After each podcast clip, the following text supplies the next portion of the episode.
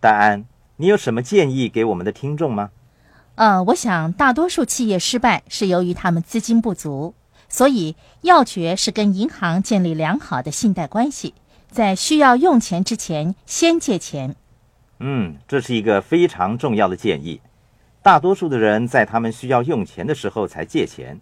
事实上，只有当你不需要钱的时候，银行家才会借钱给你。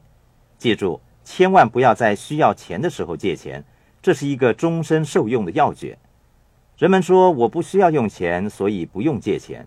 他们只在需要钱的时候才借钱，这正是中产阶级和穷人的想法。你要学习像富人一样，在有钱的时候才借钱。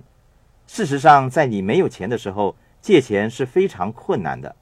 大多数人借来的都是坏债务。他们为了购买奢侈品一类的负债而借钱，坏债务就是你借来了取走你口袋里的钱的债务。坏债务意味着你需要更加努力工作，想变得富有就要为好债务而借钱。什么是好债务呢？举例说，我借了数百万美元来购买一个房地产，这个房地产每个月把钱放进我的口袋，我变得越来越富有，因为我有一个好债务。大多数中产阶级变得越来越贫穷，因为他们有的是坏债务。除非你善于管理你的现金流，否则我并不建议你拥有坏债务。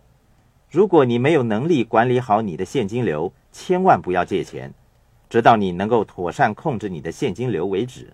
如果你在负债累累的情况下借钱，情形就跟在火上加油没什么两样了。